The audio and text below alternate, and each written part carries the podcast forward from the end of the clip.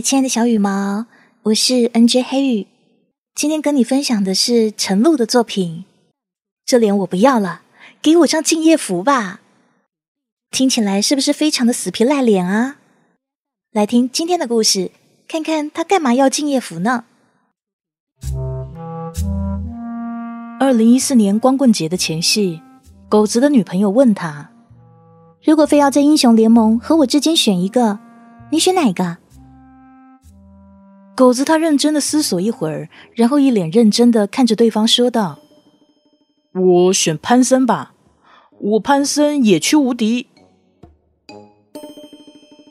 于是光棍节那天，这小子就屁颠屁颠拎着一箱啤酒跑过来找我们，说要辞旧迎新，展望未来，开始新的征程。就这么分了，值得吗？我看了眼狗子。他的眼睛里闪过一丝落寞，然后转瞬之间又变得嘻嘻哈哈起来，咕噜咕噜的饮了一大口酒，而后使劲的擦擦嘴说：“怕个球，好男儿何惧无妻。”我们很尴尬的陪他一笑，心中还是充满了惋惜。直到后来，我们才知道，那时他的女朋友早就已经劈腿了。他只是找一个借口来让自己留下一丝的颜面。至于他说的英雄联盟，呵呵，我们都知道，从他处对象的那天起，基本就不玩了。至少是我提出的分手，不是吗？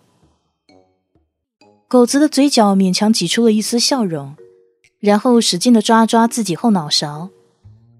老大望着他那副自欺欺人的模样，只觉得替他不值，冲到他的面前，使劲的给他一个拥抱。哎，别，老大啊，光天化日的，哎呀，你再抱下去，咱俩就要上头条了。我以后就再也找不到女朋友，只能找男朋友了。狗子使劲的在老大的怀里扑腾了两下，结果没扑腾出来。他叹了口气，然后冲我们露了一副。还能怎么办啊？我也很绝望，这样的表情出来。狗子说：“我以后再也不会这么贱，对一个人这么好了。”我望着他那副假正经的模样，心里只是暗暗发笑。呵呵，狗子，啊，你就全当我信了吧。唉。这次的分手确实让狗子伤得不轻，虽然他嘴上不说，可是我们心里都明白。已经卸载很久的英雄联盟，他又给装上了。好久没玩，坑了几把之后，他又给卸了。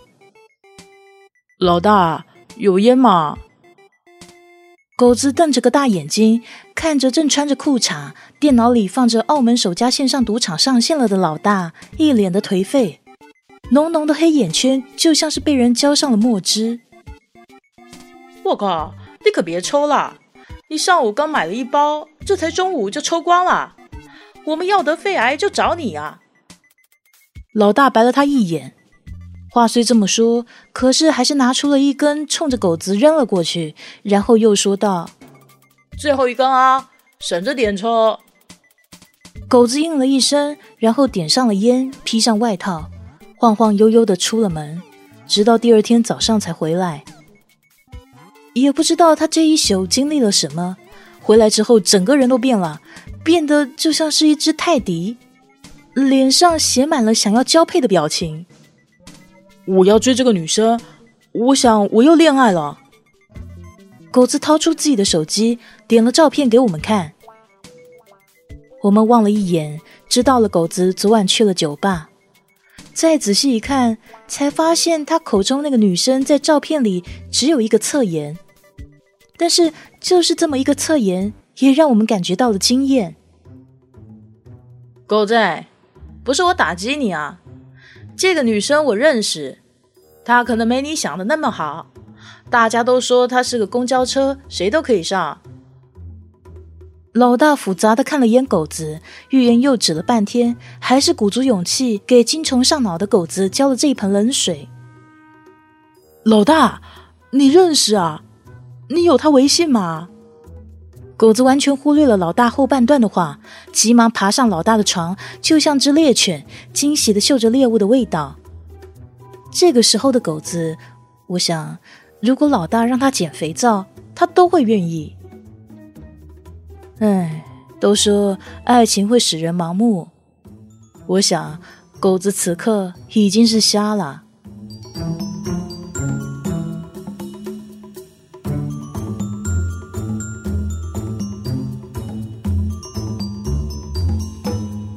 狗子喜欢的那个女孩名叫顾灵，校园内的风云人物，拜金、泡霸、滥交，所有社会上能用的负面形容词都在校园里被强加在这个女孩的身上。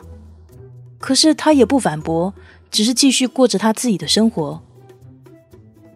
两岸猿声啼不住，轻舟已过万重山。这是他的微信签名。狗子到底没敢加人家好友，只是一遍又一遍用微信号搜索到对方的微信，然后望着人家的个签还有头像，痴痴的发着呆傻乐。我信他，就凭这个个性签名，我就信他不是你们口中的那种人。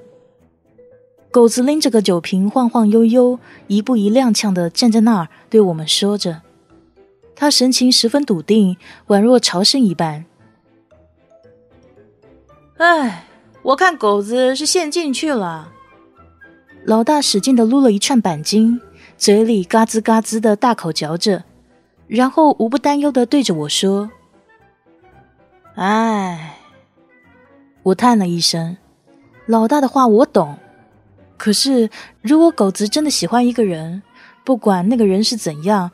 狗子都不会放弃的，毕竟他是狗子，他就是这么狗。后来，狗子借着酒劲跟我们谈起了他第一次见到顾林的故事。其实这个故事真的没有什么太多槽点，无非是顾林在酒吧看见了一个男生跟另一个女生下药，他冲了过去护住了那个女生。狗子深受感动。决定当一回痴汉，尾随而去。结果发现是同个学校的，就爱得无法自拔。可是我们终究还是太过稚嫩，直到最后的最后，我们才知道，原来冲过去的那个人是狗子，而被下药的那个女生才是顾灵。顾灵说：“我真的很感激你。”可是感情的事真的不能勉强。狗子说：“我懂，所以我愿意去等。”狗子在某个夜晚终于鼓足了勇气，加上了顾灵的微信，然后又琢磨了三天的措辞，洋洋洒洒写了一大篇几千字的开场白后，跟他的顾灵女神只说了一个“嗨”。害你个大头鬼啊！你白琢磨这些天了。望着正因为给顾林发出第一条微信而兴奋不已的狗子，我们集体的竖起了中指，生气的表达了我们浓浓的鄙视之意。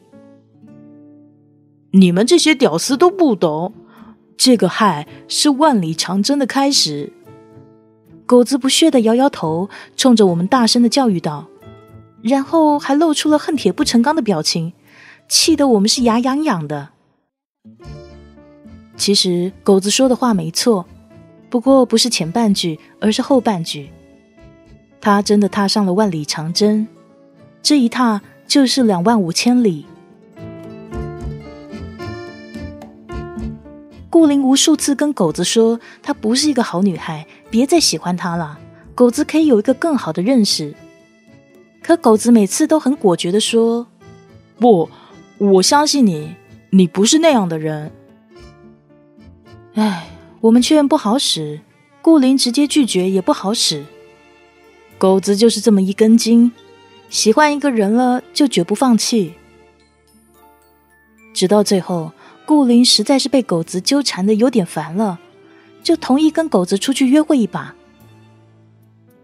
也不知道顾灵是不是故意的，带狗子去的竟是一些高档消费的地方。对于吃个西餐还喜欢嚷嚷要八分熟的狗子，他之前哪里见过这种阵仗啊？在忙碌了一天，花光自己所有的积蓄之后，狗子回到了寝室里，把自己埋进被窝，一个晚上谁都不理。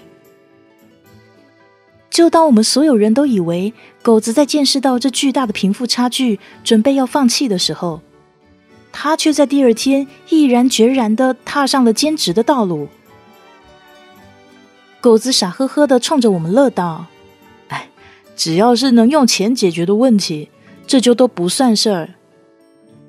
当狗子说完这句话的时候，他刚从外头一身灰尘的回到寝室，刚说完就趴在桌上睡着了，连衣服都没来得及脱。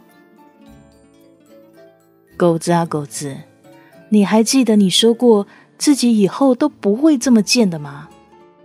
我们全当你放屁好了。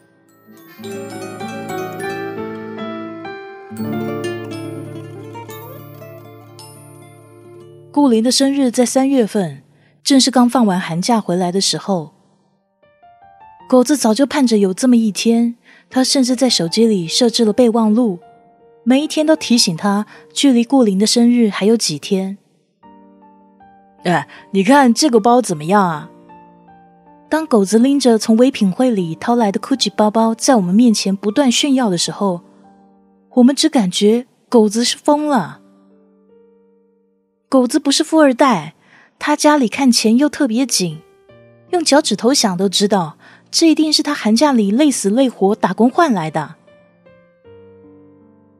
那天我实在忍不住了，冲着狗子大声的喊道：“你有病吧？你是抖 M 吗？这么喜欢被虐？”我实在是为狗子所不值啊！爱情应该是美好的。怎么会经营成单方面受虐的情况呢？你们懂，懂个屁！狗子憋红了脸，双手紧紧的护住怀里的包，他大声的冲我们吼道，脸上写满了窘迫跟愤怒，他的身体不断颤抖着，然后愤而转身离开，只留下重重的关门声。老大走到我身边，拍两下我的肩膀，语重心长的说。他自己怎么会不知道呢？你又何苦捅破他这一层窗户纸呢？局里的人愿意当谜，你就安静的旁听就好。爱情这东西啊，容不得外人多插嘴。我望了一眼老大，我以前一直觉得我没老大活得潇洒，直到那一刻，我才明白，我还没有老大活得那么明白。狗子何尝不知道呢？他不仅心里明白，他的身体更明白。尤其是他那胳膊上的每一道伤口，每天都在提醒着他，在爱情里，他就是一个傻瓜。可是狗子不愿意醒，只愿留在有顾灵的梦境里，甘愿的做着这么一个傻瓜。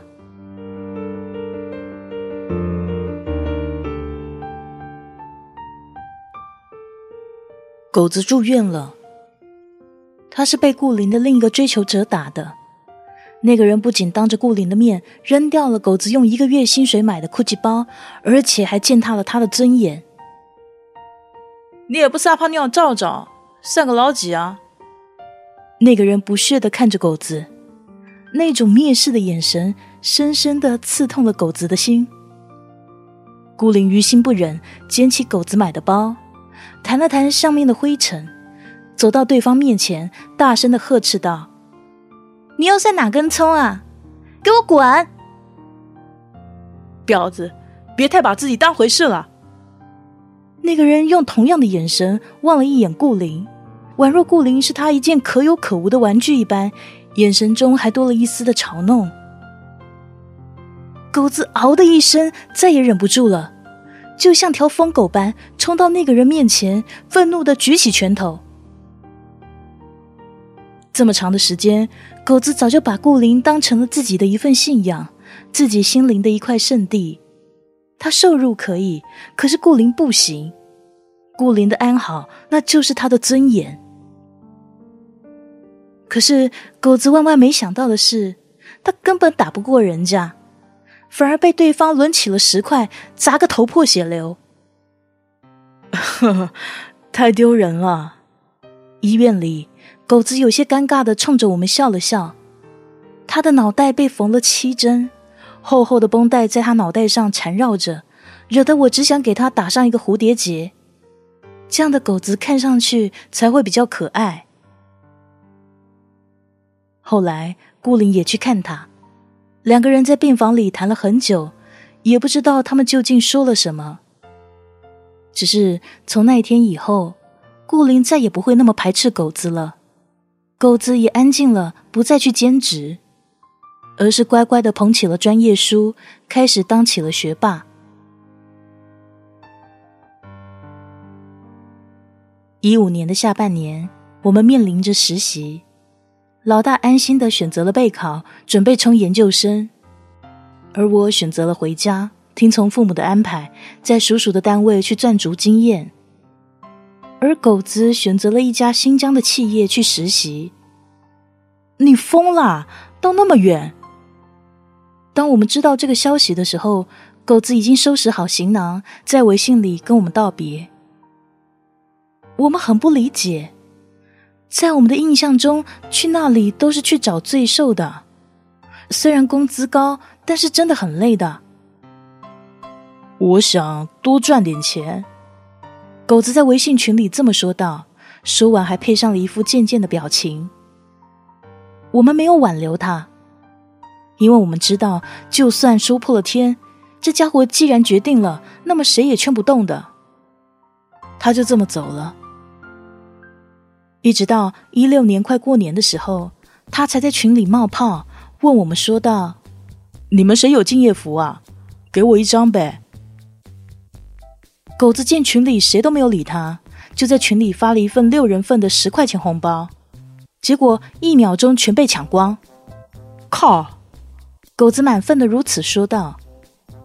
我问他：“哎，最近过得怎样啊？”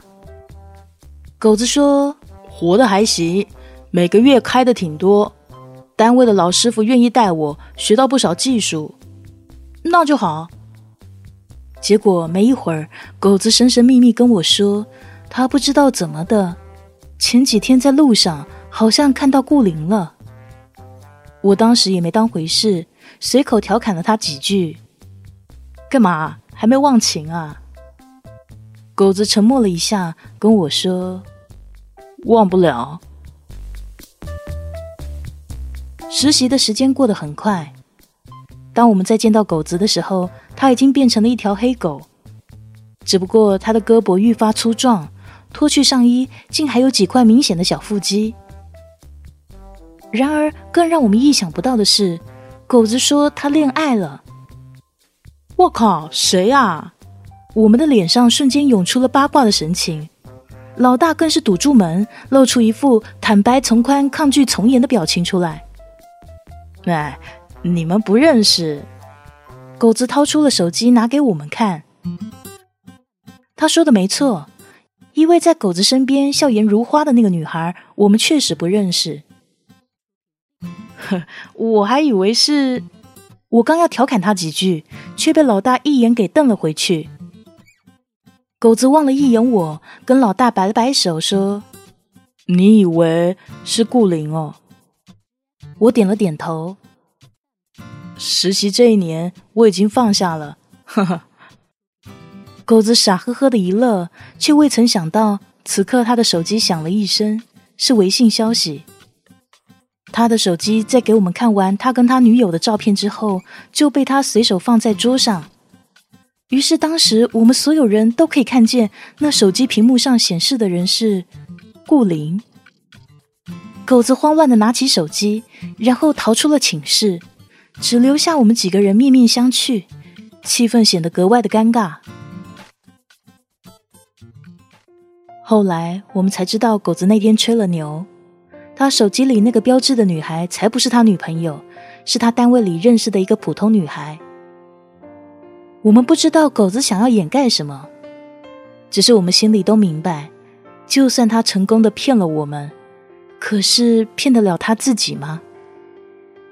狗子啊狗子你可真是条傻狗。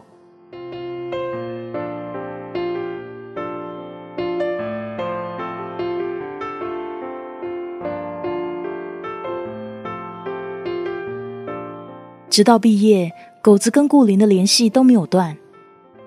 我和老大找到顾林，问他对于狗子到底是什么样的想法。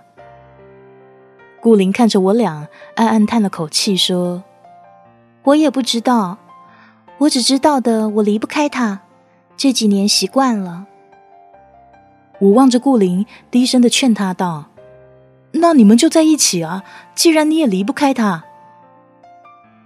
毕竟狗子酱已经太久了，马上就涉及到毕业工作，我不想让自己的好哥们就这样糊里糊涂的再犯下一个个错误啊！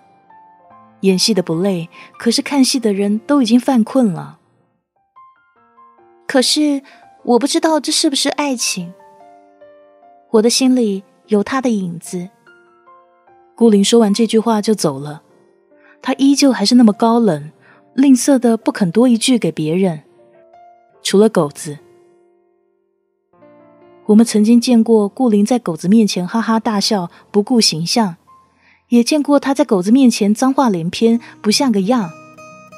人们都说这是他在狗子那儿找到安全感的表现，可是他好像没有找到归属感。狗子说，毕业前他会给自己和顾林一个交代。我们不信，但狗子却做到了。他又住了院，只不过这回更严重，都住进了 ICU。车祸，一次严重的车祸。狗子和顾林搭车出去，结果车子刚开出去，就跟一辆酒驾的私家车相撞。狗子没系安全带，直接飞了出去，而顾林还好，坐在后排，只是额头受了点轻伤。狗子怎么样了？顾林的头上缠了一层绷带，他慌乱的守在狗子的病房门口，手足无措，只能静静的蹲在那儿，懊恼的低下头。我想，可能顾林也没有想到，狗子在他的心中比他想象中的还要重要。狗子在医院里住了大半年，虽是还有一些后遗症，但是不影响生活。他跟我们说。他想明白了，死过一回了，什么都明白了。然后狗子就又走了，回到了新疆，继续做起了他的发财梦。但是这回又有点不一样，是顾林不干了。他在冲着电话大喊了三声“王八蛋”之后，就拎着行李直接冲去了新疆。有些人失去了就真的失去了，别让余生都充满后悔。这是顾林临上飞机前朋友圈里更新的话。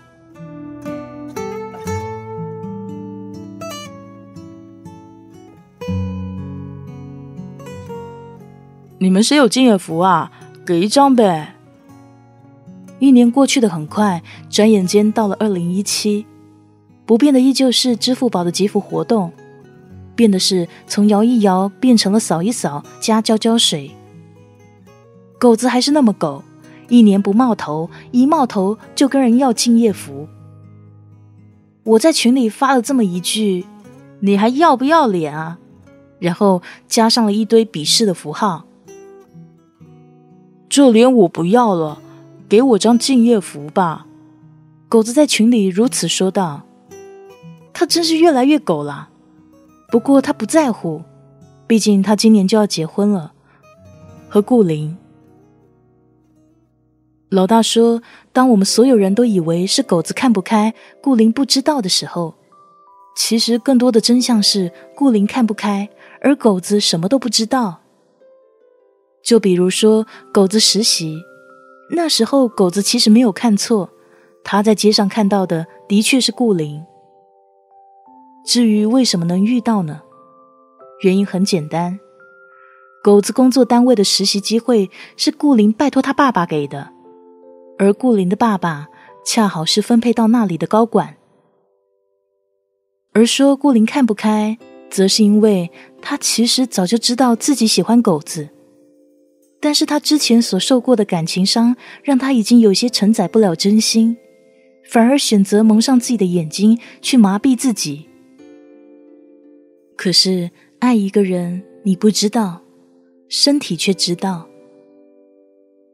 顾林后来跟我们说，当看到狗子在医院里被插满了管子的那一刻，他只感觉天旋地陷，他的身体不由自主的颤抖，他的心开始碎了。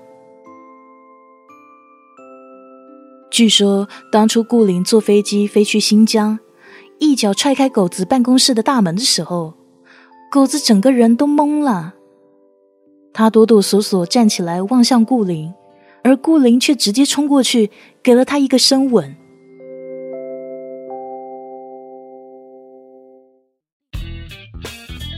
我跟你们说啊，这一吻都给我吻蒙圈了。说起这个事的时候，狗子已经喝多，趴在桌上。顾灵坐在他的身旁，听着他的嘴开始越来越不正经。于是顾灵微笑着，向狗子一脚踹了过去。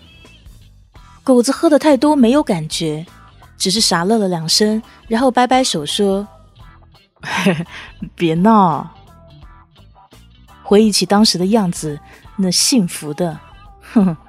就算有敬业福，我也不给。更何况我还没有。